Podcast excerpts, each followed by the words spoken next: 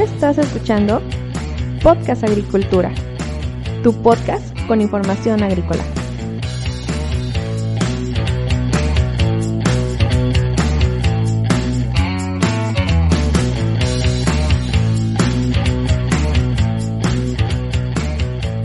Hola nuevamente a todos ustedes, muchas gracias por estar escuchando un episodio más de este podcast.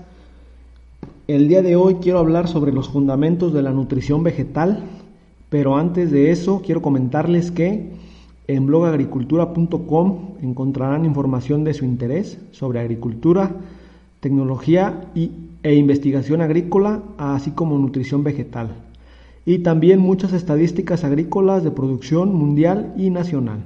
Recuerden, vayan a, mi blog personal sobre agricultura y eh, ahí revisen la información que hay.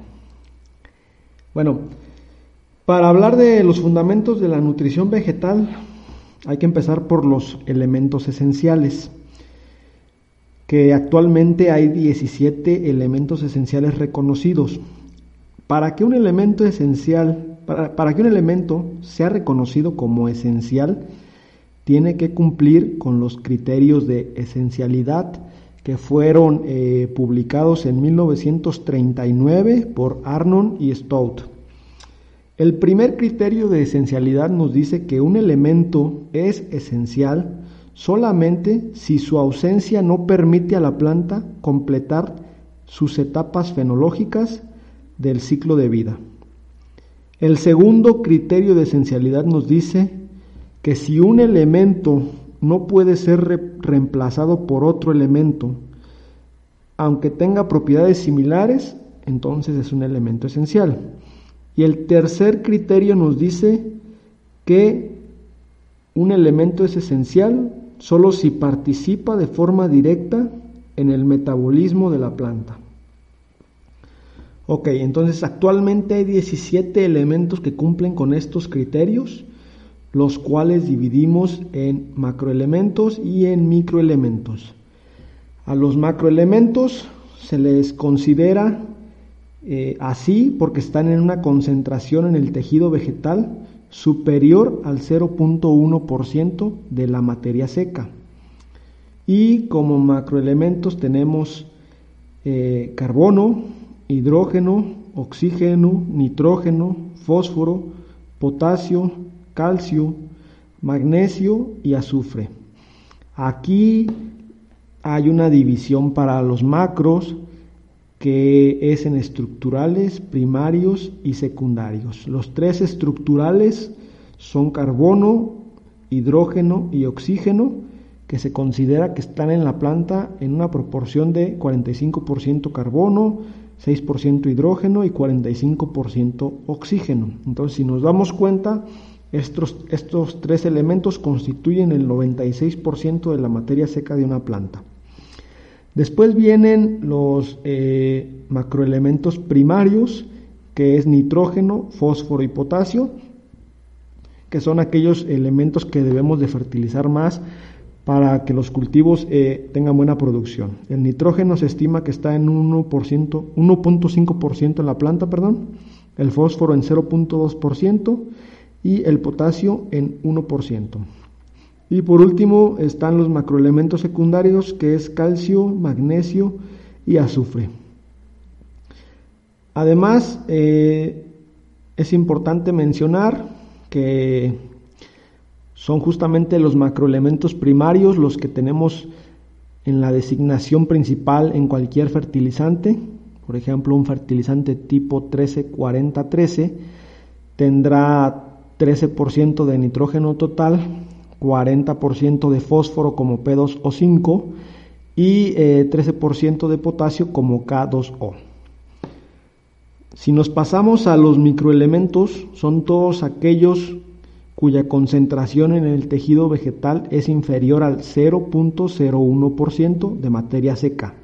Es decir, Recapitulemos, los macros están en una concentración superior al 0.1% y los micros están en una concentración inferior al 0.01%. Y como microelementos tenemos hierro, manganeso, boro, cobre, zinc, molibdeno, cloro y níquel. Ok, además de estos 17 elementos reconocidos como esenciales para las plantas, también tenemos elementos benéficos y elementos tóxicos.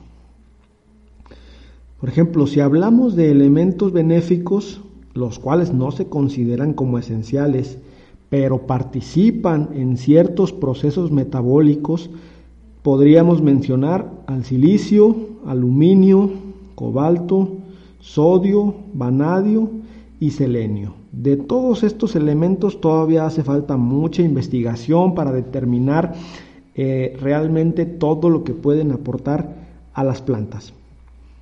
Ahora, si hablamos de elementos tóxicos, pues generalmente nos referimos a metales pesados presentes en el suelo, que, cuya eliminación del mismo pues, representa actualmente todo un reto.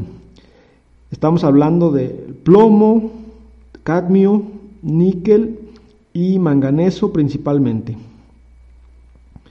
Bueno, ahora ya que he mencionado los elementos esenciales, los benéficos y los tóxicos, quiero hablar un poco sobre las funciones que cumplen los nutrientes en las plantas. Eh, todos los elementos esenciales cumplen al menos una función esencial en las plantas y las funciones que, pueden llegar a cumplir las dividimos en tres tipos. El primero de ellos es, eh, la función estructural, es decir, estos, los elementos que cumplen con esta función forman parte de los tejidos que dan soporte a las plantas eh, en sí mismas.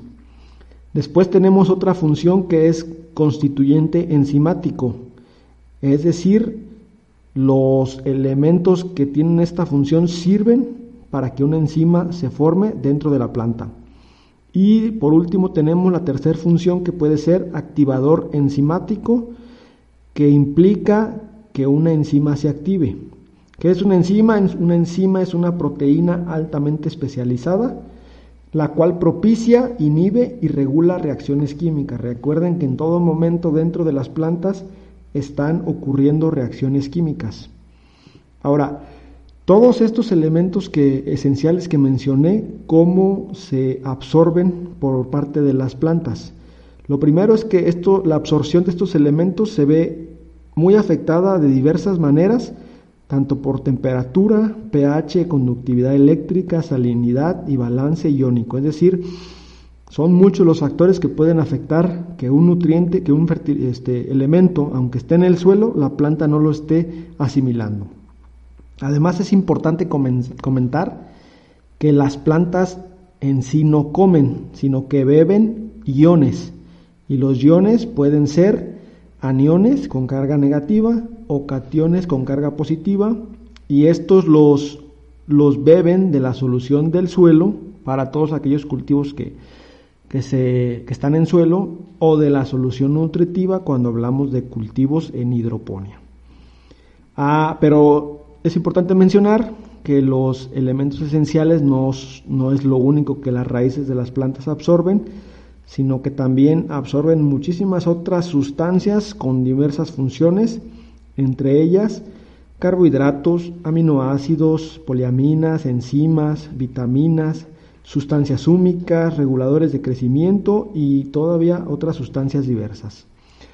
Bueno, hasta aquí quiero eh, dejar este, este episodio, no sin antes comentarles que si tienen alguna pregunta sobre el tema o quieren sugerir un tema para hablar en un episodio, pueden ir a blogagricultura.com barra contactar, llenar eh, y enviar el formulario de contacto, el cual es bastante sencillo y a la brevedad les responderé. Muchísimas gracias por escucharme, eh, nos, estamos por aquí en el siguiente episodio.